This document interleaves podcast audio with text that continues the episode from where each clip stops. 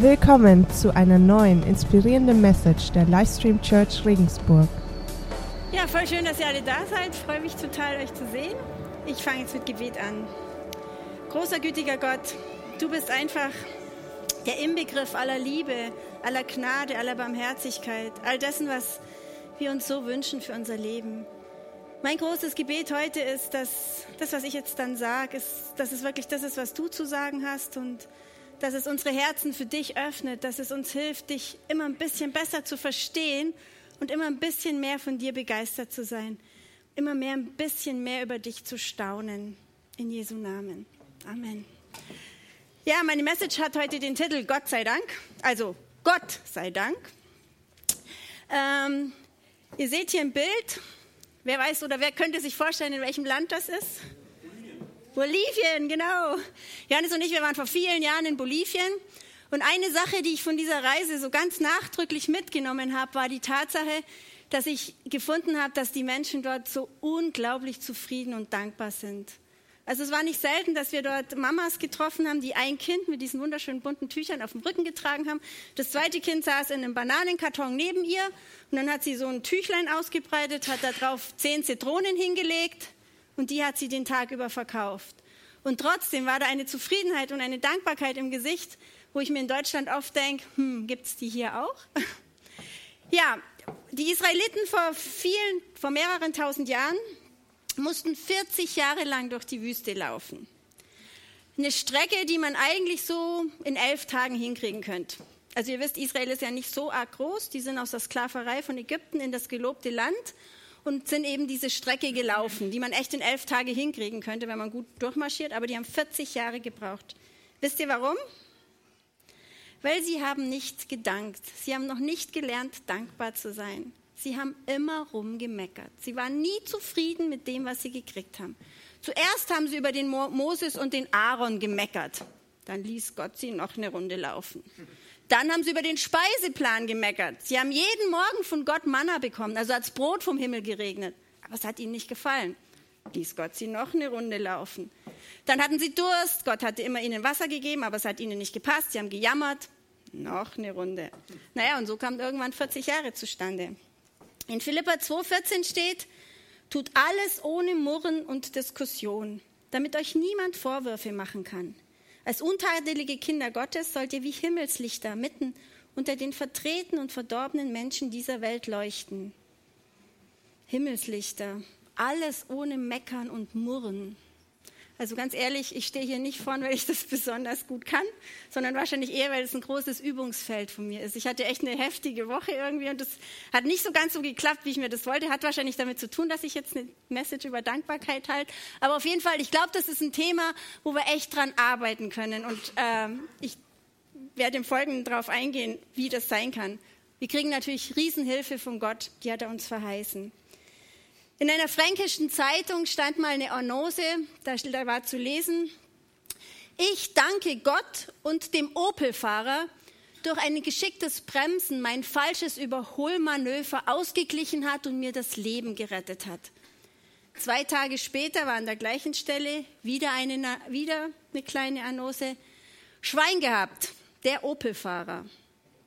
Da stehen jetzt irgendwie zwei Lebenseinstellungen gegenüber. Ich danke Gott oder Schwein gehabt? Was spiegelt eure Lebenseinstellung eher wider? Glaubt ihr, dass es da irgendjemand gibt, der es echt gut mit euch meint, der euch versorgt, dem ihr danken könnt? Oder glaubt ihr, dass alles Zufall ist und sich einfach so ereignet, wie es gerade kommt? Ähm, wir finden einiges zum Thema Danken in der Bibel und ich werde das jetzt mit einer Bibelstelle mal durchgehen, die steht in Lukas 17, 11 bis 19. Ich lese erstmal die ganze Bibelstelle und hangel mich dann Vers für Vers durch. Auf seinem Weg nach Jerusalem zog Jesus durch das Grenzgebiet von Samarien und Galiläa. Kurz vor einem Dorf kamen ihm zehn Aussätzige entgegen. Sie blieben in einigem Abstand stehen und riefen laut, Jesus, Meister, hab Erbarmen mit uns. Jesus sah sie an und sagte zu ihnen, Geht und zeigt euch den Priestern. Auf dem Weg dorthin wurden sie geheilt. Einer von ihnen kam zurück, als er sah, dass er geheilt war. Er pries Gott mit lauter Stimme, warf sich vor Jesu Füßen nieder und dankte ihm.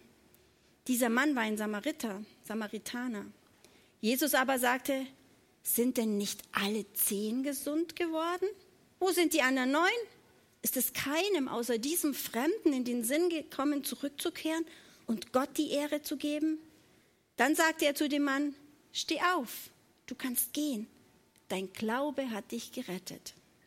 Also Jesus ist unterwegs, kurz vor einer Stadt stehen diese Aussetzungen. Das war halt früher so, wenn die Lepra hatten, dann dürften die nicht in der Stadt wohnen, sondern mussten vor den Stadttoren, so ich sage jetzt mal, dahin vegetieren. Sie waren also komplett aus der Gesellschaft ausgeschieden, ausgeschlossen.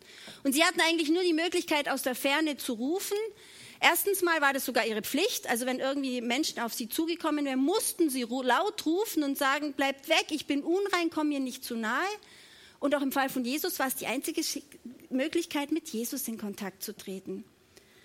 Und Jesus sah sie an und sagte zu ihnen, geht und zeigt euch den Priestern. Auf dem Weg dorthin wurden sie gesund. Jesus sah sie an. Das finde ich irgendwie das total schön in allen Bibelgeschichten. Jesus nimmt den anderen erstmal so richtig wahr. Er sah sie an. Und dann hat er einfach gesagt, geht und zeigt euch den Priestern. Also ihr müsst euch vorstellen, da waren zehn Leute, die hatten Lepra, hatten diese Beulen und die sollten jetzt zum Priester gehen. Zum Priester sollte man eigentlich damals gehen, wenn man geheilt war. Der Priester war sowas wie die damalige Gesundheitsbehörde. Der hat dann eben diese Heilung bestätigt, dass sie wieder am gesellschaftlichen Leben teilnehmen dürfen. Und die sollten jetzt losgehen, aber sie waren ja noch genauso wie gerade eben, also sie waren noch voller Beulen, aber sie sollten losgehen.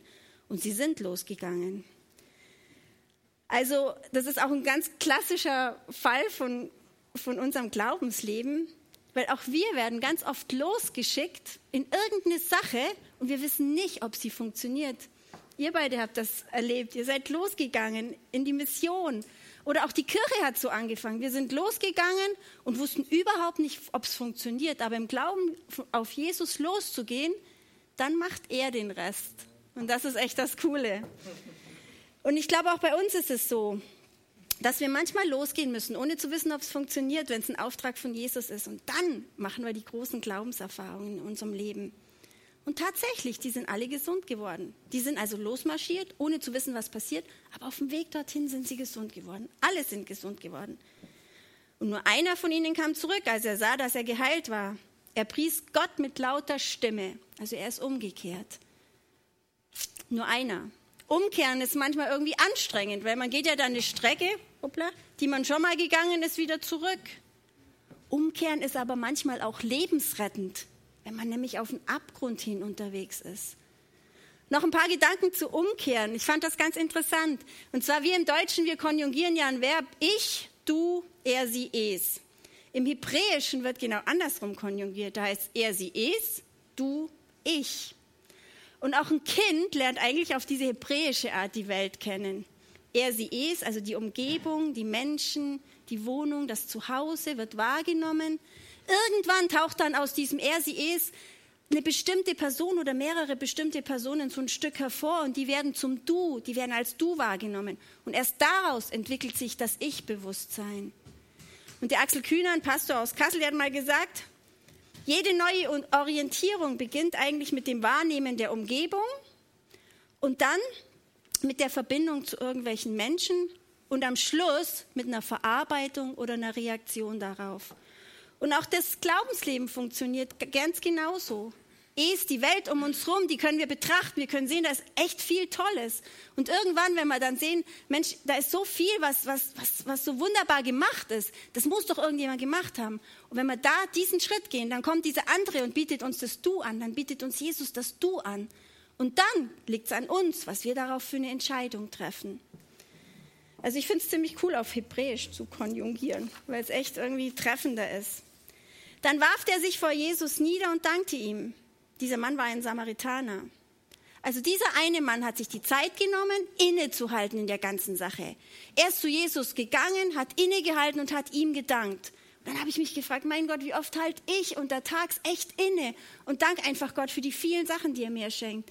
Für meine energiegeladenen Kinder, für meinen Ehemann, für mein schönes Zuhause. Wie oft halte ich echt inne und dank Gott dafür. Oder wie oft danke ich für das bescheuerte Problem, das jetzt da gerade schon wieder auf mich zukommt weil es einfach eine Möglichkeit ist, irgendwas zu lernen. Interessant auch noch, dass es sich dabei um einen Samariter handelt. Die Samariter, das waren nämlich so ein eigentlich sehr ungeliebtes Mischvolk von den Juden, die sie ein bisschen so verachtet haben. Aber ganz klar kommt da nochmal zum Ausdruck, die Gnade von Gott ist für uns alle da.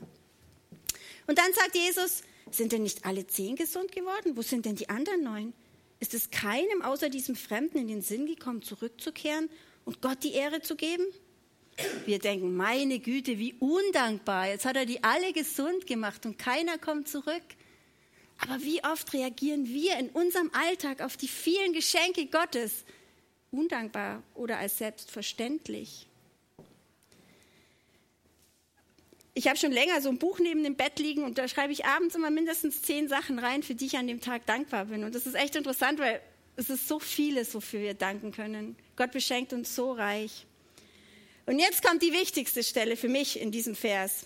Dann sagt er zu dem Mann, steh auf, du kannst gehen, dein Glaube hat dich gerettet. Und das ist jetzt wirklich das Interessante. Durch das, dass er dankbar zurückgekommen ist, erfährt er eigentlich die wichtigste Botschaft der ganzen Aktion. Dein Glaube hat dich gerettet. Nicht ich, Jesus als Person, habe dich gerettet. Dein Glaube hat dich gerettet. Und deine eigentliche Rettung ist eigentlich dieser Glaube. Dein eigentliches Heil, das du jetzt erfahren hast, liegt in diesem Glauben.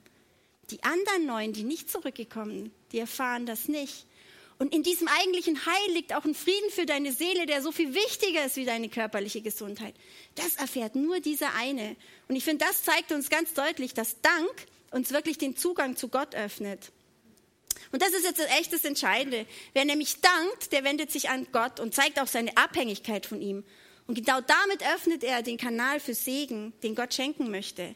Dank weckt Zufriedenheit und bewahrt vor Verzweiflung. Wenn alles gut läuft, ist Danken natürlich einfach, aber wenn es nicht so gut läuft, ist es schon ein bisschen schwieriger. Wenn es nicht so gut läuft, dann ist Danken eher göttlich, dann ist Danken eher so eine ganz bewusste Entscheidung, dann ist Danken ein Opfer. Aber ganz klar der Schlüssel für unseren Glauben, dieses Danken in schwierigen Situationen. Da gibt es ein Beispiel von Paulus und Silas. Da sind die in einem, in einem Ort und haben gerade eine Frau geheilt und von einem bösen Dämon befreit. Und die Leute waren sauer, weil sie damit Geld verdienen konnten. Und dann haben sie die verhaftet. Und das ist die Stelle, sie wurden geschlagen und anschließend ins Gefängnis geworfen. Der Gefängnisvorsteher erhielt Anweisung, streng darauf zu achten, dass sie nicht entfliehen konnten. Aus diesem Grund ließ er sie in die sicherste Zelle bringen und ihre Füße in einen Block einschließen. Und gegen Mitternacht beteten Paulus und Silas und lobten Gott mit Liedern. Die übrigen Gefangenen hörten ihnen zu. Also das finde ich schon cool. Also sie sitzen da, sind eigentlich total unrecht verhaftet worden, sitzen da im Gefängnis, haben einen dicken Block an den Füßen und fangen da an, Gott zu loben und zu danken. Und dann passiert Folgendes. Plötzlich gab es ein heftiges Erdbeben und das Gefängnis wurde bis in die Grundmauern erschüttert. Alle Tore sprangen auf und die Ketten sämtlicher Gefangenen waren, fielen ab. Also die haben echt genau dann gedankt, wo es eigentlich jetzt rein offensichtlich gar keinen Grund zu danken gibt. Aber das ist die große Geschichte im christlichen Glauben. All die Menschen, die in Jesu Namen großartige Sachen vollbringen, die haben genau das gelernt, nämlich in allem Gott zu danken. Und wenn du bereit bist für ein Leben, wo echt Übernatürliches passiert, wo Gott eingreift, wo Wunder geschehen, dann ist das der Schlüssel. Das liegt daran, wenn wir uns total auf Jesus seine Herrlichkeit fokussieren und ihm danken, dann kann er in uns wirken. Und wenn wir diese Herrlichkeit so sehr betrachten, dann wird auch in uns irgendwann diese Herrlichkeit da sein, die wir in die Welt tragen können. Ein Beispiel auf Awakening Europe, das hat mich total fasziniert und es war am Samstagabend, da hat die Heidi Baker erzählt, Sie war irgendwo in Afrika und da waren 16 Maschinenpistolen auf ihr Gesicht gerichtet. Also stellt euch einfach mal gerade bildlich vor, 16 Maschinenpistolen auf euch gerichtet. Und sie hat angefangen zu lachen und hat gesagt, hey, Jesus macht euch frei, Jesus liebt euch. Glaubt ihr, dass ihr, wenn ihr mich umbringt, dass ihr meine Botschaft beendet, dann kommt ein anderer. Jesus liebt euch, kommt lieber her und umarmt mich. Offensichtlich hat es funktioniert, sonst wäre sie nicht bei Awakening Europe gewesen. Also ich denke mal, wir, Jesus macht uns frei und richtig frei machen von vielen Sachen, die uns im Leben zu schaffen machen, kann nur Jesus. Der kann vor Abhängigkeiten, vor Drogen, Jesus kann befreien. Wir haben so viele Beispiele da gehört, wo Menschen, wo, wo man echt denkt, das ist aussichtslos. Wenn die sich voll auf Jesus einlassen, wenn die in Dankbarkeit auf diese Herrlichkeit von Jesus blicken, dann werden sie wirklich frei und das ist das Großartige. Der Schöpfer des Universums ist für dich und für mich in einer ganz ärmlichen Situation auf unsere Welt gekommen. Er hat sich eine Zeit ausgesucht, wo das Land, in das er gegangen ist, von einer echt ganz schön brutalen Besatzungsmacht äh, regiert wurde, von den Römern. Er hat echt alles auf sich genommen, damit er uns retten kann. Und alles, was er von uns will, ist, dass wir ihm dafür dankbar sind und dass wir ihm echt die Ehre geben. Ja, das mit dem Dankbarsein, ich glaube, das kann man auch ein Stück weit lernen. Natürlich hat uns Jesus durch seinen Heiligen Geist da echt Hilfe zugesprochen. Wenn wir mal zum Heiligen Geist beten, dann hilft er uns, das zu lernen. Aber ich habe mal so ein paar ganz praktische Beispiele. Ich bin dankbar für die Steuern, die ich zahle, weil das bedeutet, dass ich ein Einkommen habe. Ich bin dankbar für die Hose, die ein bisschen zu eng ist, weil das bedeutet, dass ich jeden Tag genug zu essen habe. Ich bin dankbar für das Chaos nach dem Fest, weil das bedeutet, ich war von total vielen lieben Menschen umgeben. Ich bin dankbar für den Rasen, den ich mähen muss und für die Fenster, die ich putzen muss, weil das bedeutet, ich habe ein Zuhause. Ich bin dankbar für die Frau in der Church, die hinter mir so schief singt, weil das bedeutet, ich habe gute Ohren.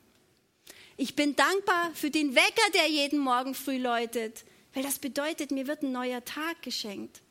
Weil das bedeutet, überlegt euch mal die vielen Sachen, wo ihr dazu neigt zu jammern. Warum? Was steht da dahinter und was ist euch da geschenkt?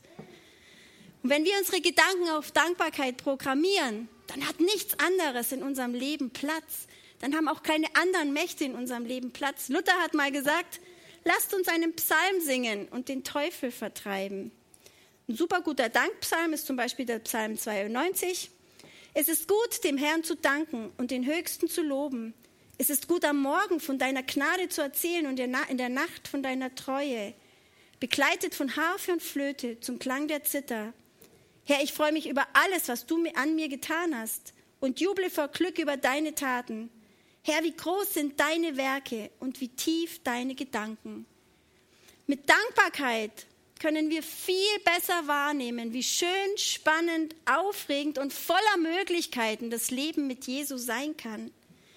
Und wir können jeden Tag ein bisschen mehr den Kanal öffnen für den Segen vom Himmel. Dankbarkeit ist ja nichts anderes als die Reaktion auf den Geber. Dazu gucken wir jetzt ein kurzes Video an. Ja, Dankbarkeit ist eine Reaktion auf den Geber. Und wenn du vielleicht diesen Jesus noch nicht kennst und das für dich total neu ist mit Jesus, aber du trotzdem eine Welt wahrnimmst, die dir ganz viel zu schenken hat, dann hast du die Möglichkeit, auf dieses Angebot zu reagieren. Jesus wünscht sich einfach nur eine Beziehung zu uns. Nachdem jetzt die Band nochmal ein Lied spielt, habe ich dieses Gebet dabei. Wenn du heute diese Entscheidung für Jesus treffen möchtest, hast du natürlich die Gelegenheit. Die Entscheidung für Jesus ist in meinem Leben die beste gewesen, die ich getroffen habe. Und mit diesem Jesus unterwegs zu sein, das macht das Leben einfach so viel reicher. Er ist so gut und es ist so toll zu wissen, wohin mit unserer Dankbarkeit.